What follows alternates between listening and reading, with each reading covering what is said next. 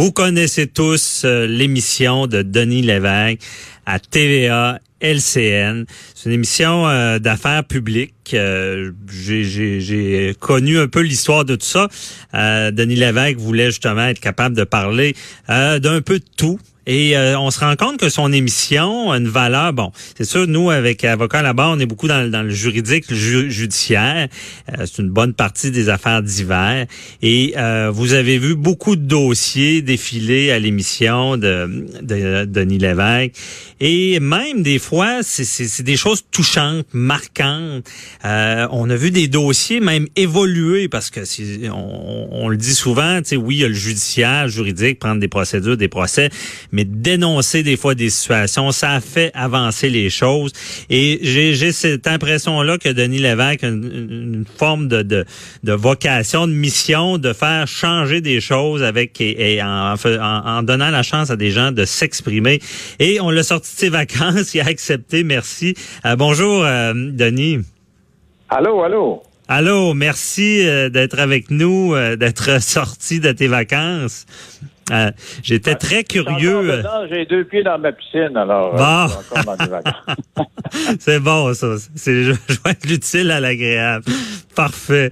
Et euh, c'est ça, ben moi je suis allé quelquefois analyser des dossiers à ton émission, j'écoute ton émission et je me demandais, j'étais intrigué là, est-ce que comment tu fais pour choisir tes cas là vraiment? Est-ce que tu dois t'impliquer beaucoup dans tout ça? Ben, c'est sûr que des cas, hein, il y en a tellement qu'il faut les trier. Mais euh, ceux qui m'intéressent le plus, c'est ceux qui comportent un aspect euh, humain euh, important. Parce que, tu sais, quand on a commencé à faire cette série d'émissions-là, on a réfléchi à ça. On était à la CNN, il y avait avec les grands bons informations là-bas, parce qu'ils avaient créé un, genre de, communication comme la nôtre. Et on s'était dit, ben, on va aller là, on, on, évitera de commettre les mêmes erreurs que eux ont pu commettre, on pataugera moins. Et on a fait du brainstorming avec eux. Et euh, ce qui était ressorti de ça, c'est que je voulais être différent, mais je voulais surtout être très très human, ouais. comme on dit aux États-Unis. Ouais, euh, donc, dans, des cas, euh, dans des cas de, de faits divers où il y a des agressions sexuelles, des meurtres, des, des, des, familles qui implosent, il y a toujours des victimes collatérales. Et les mm. victimes ont besoin de parler. Et les, les faire parler, ça leur fait du bien. Puis nous, ça nous éclaire sur la nouvelle qu'on voit dans le journal ou qu'on entend euh, aux nouvelles à la télévision, parce que ça, tu sais, des fois on a un préjugé, telle famille a éclaté, il y a un mort, etc. Ah, tu, vois la photo du gars, tu lis son histoire, tu dis bon, quelle euh, famille de débiles ou je sais pas quoi. Et là tu lis, euh, tu lis ça, c'est l'impression que tu as j'arrive avec un, témoignage et comme tu disais, des fois ça progresse. Hein. Parce que j'en ai un, il y en a un autre qui veut témoigner. Ouais.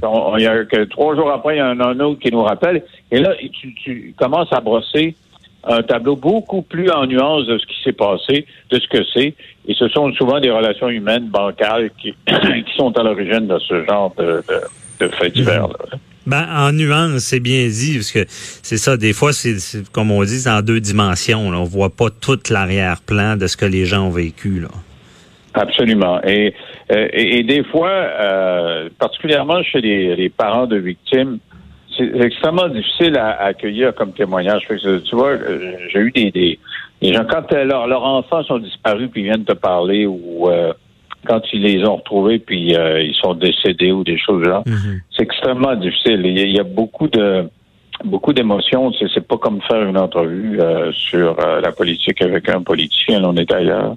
Ouais. Et avec les années, parce que ça fait longtemps que je suis là, il y a des gens qui ont l'impression de me connaître. Mhm. Et c'est plus facile de les convaincre de venir, de venir me raconter à moi ce, que, ce qui s'est passé.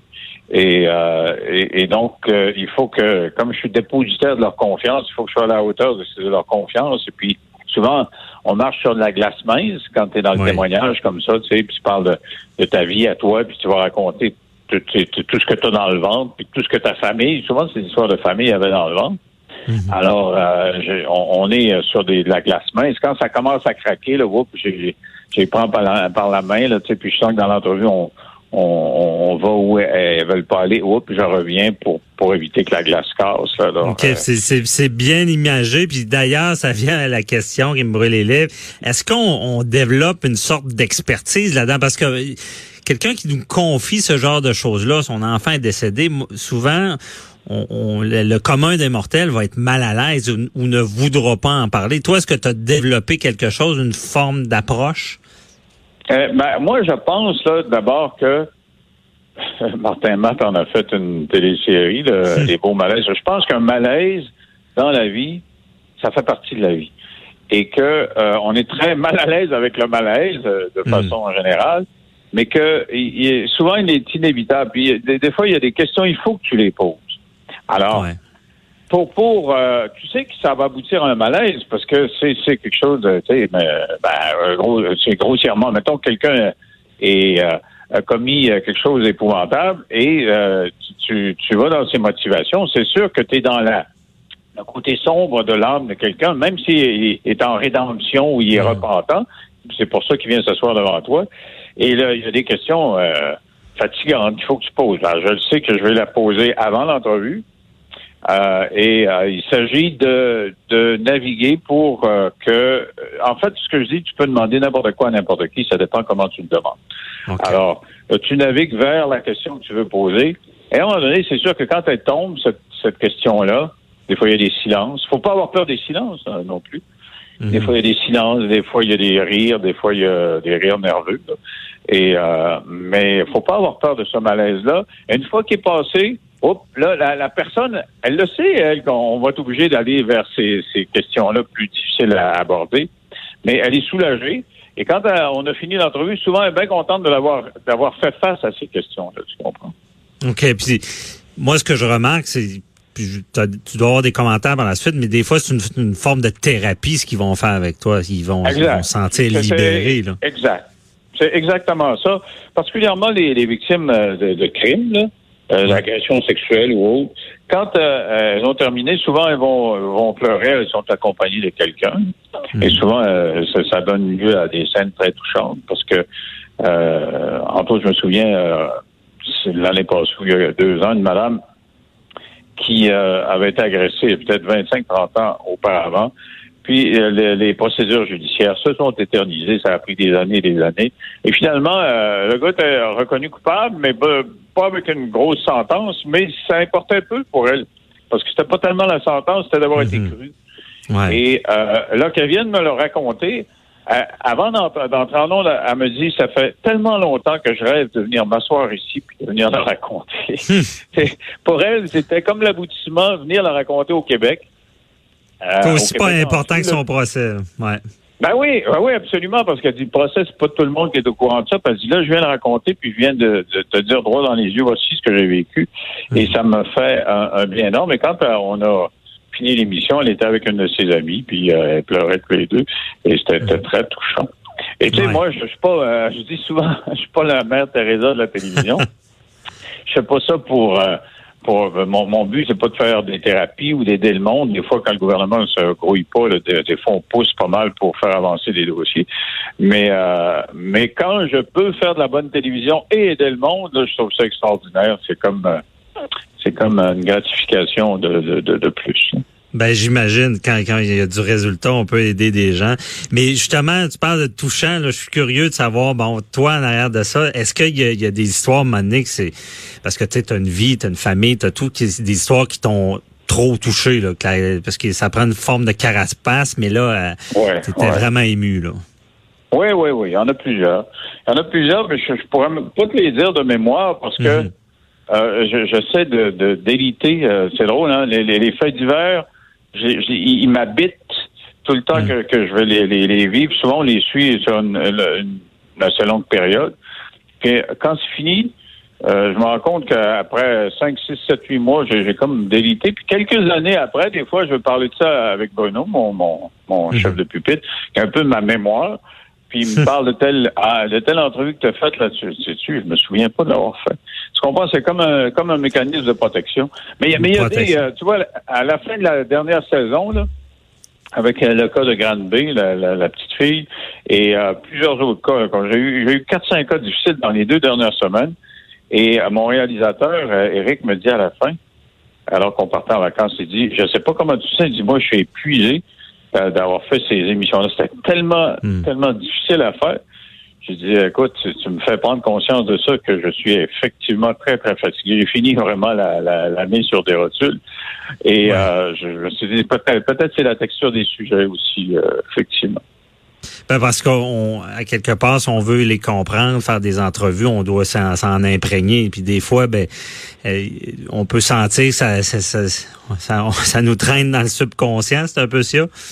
Un peu ça. Oui, ben, mais ah, puis, tu sais, moi, j'ai pas la formation d'un médecin ou d'un psychologue. Je, je, je, je me, j'essaie de me blinder, mais quand même, il y, a des fois où tu es vraiment en, en, en grande communication, de, en communion même avec, quelqu'un, parce que tu sais qu'elle a choisi de venir te parler à toi. Mmh. Elle est assise là, puis elle, elle, s'ouvre. Et c'est une responsabilité d'accueillir ça, mais c'est aussi, euh, au-delà, tu sais, des des rapports euh, animateurs et interviewés, c'est des rapports humains. C'est une personne qui parle à une autre personne. Ouais. Et, euh, et euh, ben, veux, veux pas. Euh, si ton voisin a vécu bien de la misère puis vient te le raconter pendant que tu es en train de faire ta, ta, ta pelouse, puis te le raconte avec émotion, tu vas pleurer, tu vas avoir envie de pleurer. Ben, c'est ton voisin, c'est pas ta vie, mais s'il si, vient te témoigner de ce qu'il a vécu, tu peux pas être de marbre puis. C'est ça, tu peux, peut pas être de marbre, mais aussi ta profession animateur. Ben, je, fais un peu le comparant avec les avocats clients. Si, si on tombe trop dans l'émotion, ben, on pourra même pas aider nos personnes. C'est un peu ça aussi. J'ai eu un moine bouddhiste, euh, Mathieu Ricard, quelqu'un une brique de 1200 pages. Je l'ai eu pendant une heure là-dessus. Puis il fait la différence entre la compassion et l'empathie. Ah. Alors la compassion, c'est euh, c'est euh, c'est ce que toi tu fais comme avocat, c'est-à-dire que l'avocat, il faut que tu comprennes euh, la famille de ceux que tu représentes, puis la personne que tu représentes. Mais il faut que tu aies assez de distance pour dire bon, je comprends, puis je suis bien solidaire des autres, puis ça me fait quelque chose, c'est une émotion, mais t'es pas emporté par ça. Alors que l'empathie, tu sens exactement ce que la personne ressent. Alors, si tu es infirmier ou infirmière, puis tu fais preuve de compassion, tu vas être heureux ça rend les gens heureux. Mais si tu fais preuve d'empathie, tu vas te rendre malade. Ah, c'est bien ah, dit. La petite, les, les, petite madame a fait pitié, puis là, tu vas prendre ça personnel. Et, les, gens qui font des burn-out, c'est des gens qui souvent vont faire preuve de compassion, de, de c'est-à-dire d'empathie plus de compassion. Alors, euh, ouais, c'est ça. Mais moi, euh, comme je te dis, souvent, je fais de la compassion, mais il m'arrive de faire de l'empathie, puis ça, c'est plus difficile à faire. C'est plus difficile. Ah, ben, c'est une bonne mm-hmm. distinction. Et euh, je voulais savoir aussi, parce que, bon, euh, moi, je, fais l'émission, puis euh, j'essaie dans, dans, le judiciaire, mais souvent, le frein qu'on a pour avoir des cas, c'est tout le temps la restriction. On dirait qu'au Québec, ah, c'est judiciarisé, judiciarisé on ne parle pas. J'imagine que ça doit souvent vous, vous, bloquer, là. Ah, ben oui, on marche souvent sur la ligne. Mhm. Et euh, c'est ce qui est le plus difficile. Euh, et il y a des entrevues d'ailleurs que je fais euh, enregistrer parce qu'au cas où la madame, euh, on n'a pas le droit de nommer un nom, mettons. Là, alors, puis c'est son enfant. Alors, euh, c'est sûr que euh, c'était ton enfant, tu as tendance à l'appeler par son prénom. Ouais, faut Alors, pas deux, trois, quatre, cinq fois dans l'entrevue, la madame va dire le prénom de son, son enfant et on coupe, euh, on, on, coupe, on le fait pas en direct parce que c'est plus délicat, tu sais. Puis, et puis il y a d'autres choses dont on peut pas parler parce que est-ce qu'on a souvent ici, là, par rapport à, aux États-Unis, là, le, le fameux, le fameux réflexe de non-publication. Et, euh, des, je, je, bien de la misère à, comprendre ce, ce, cette, euh, ce recours euh, presque systématique à, aux, ordonnances de mm-hmm. non-publication. Bon, ben, ça arrive, alors ça, c'est plus difficile pour nous. Oui, c'est plus difficile. Je te comprends bien. Des fois, on y va, on, on met, on met l'ordonnance de non-publication, mais dans, dans la réalité, on parle, parle de la petite fille de, de Granby, là, dans la réalité, c'était ben, pas, pas respecté. Puis ça, est-ce que ça servait la cause? Ouais. Puis avec Internet aujourd'hui, euh, ça devient même un peu un peu schizophrénique. Dans le sens où euh, tout le monde le sait parce que tout le monde l'écrit sur Internet, puis ben, tout, c'était tout pogné, ben, je l'étudie, je puis là, tu finis l'émission, ben comment j'ai fait, tu sais, alors que sur Internet, tu as tous les détails de ce a eu là. Ben ouais, c'est quasiment une gymnastique des fois. Euh, puis euh, il ne reste pas beaucoup de temps, mais je voulais savoir aussi, t'as pas pas de difficulté d'interviewer quelqu'un, un méchant, comme on dit aussi, quelqu'un qui a une version pour savoir ce qui ce qu'il a à dire. Non, non, non, parce que tu sais, notre job, c'est de, de, de, faire la lumière sur des choses. Puis quand c'est quelqu'un qui, qui, qui est moins sympathique. C'est juste le ton qui est moins. ça. En fait, tu sais, une, une, entrevue, c'est beaucoup de questions de ton. Alors, euh, quand il faut que tu fasses preuve d'empathie, c'est un ton. C'est comme chanter une chanson qui est une balade. Si tu le fais en criant, ça marche pas. Mais si tu chantes du gros rock en murmurant, ça marche pas non plus. Alors, donc, il faut que tu ajustes ton ton en fonction de la musique que tu as à, accompagner. Ah, c'est bien dit. Euh, merci beaucoup euh, d'être sorti de tes vacances pour nous parler. Très éclairant. Puis, en tout cas, bonnes vacances. Puis, on, on se reparle à la prochaine saison. OK, merci, bye bye. Merci, bye bye. C'est Denis Lévesque que tout le monde connaît. Euh, des précisions sur son émission. Euh, restez là, on parle au DPCP euh, de, de sujets de texto.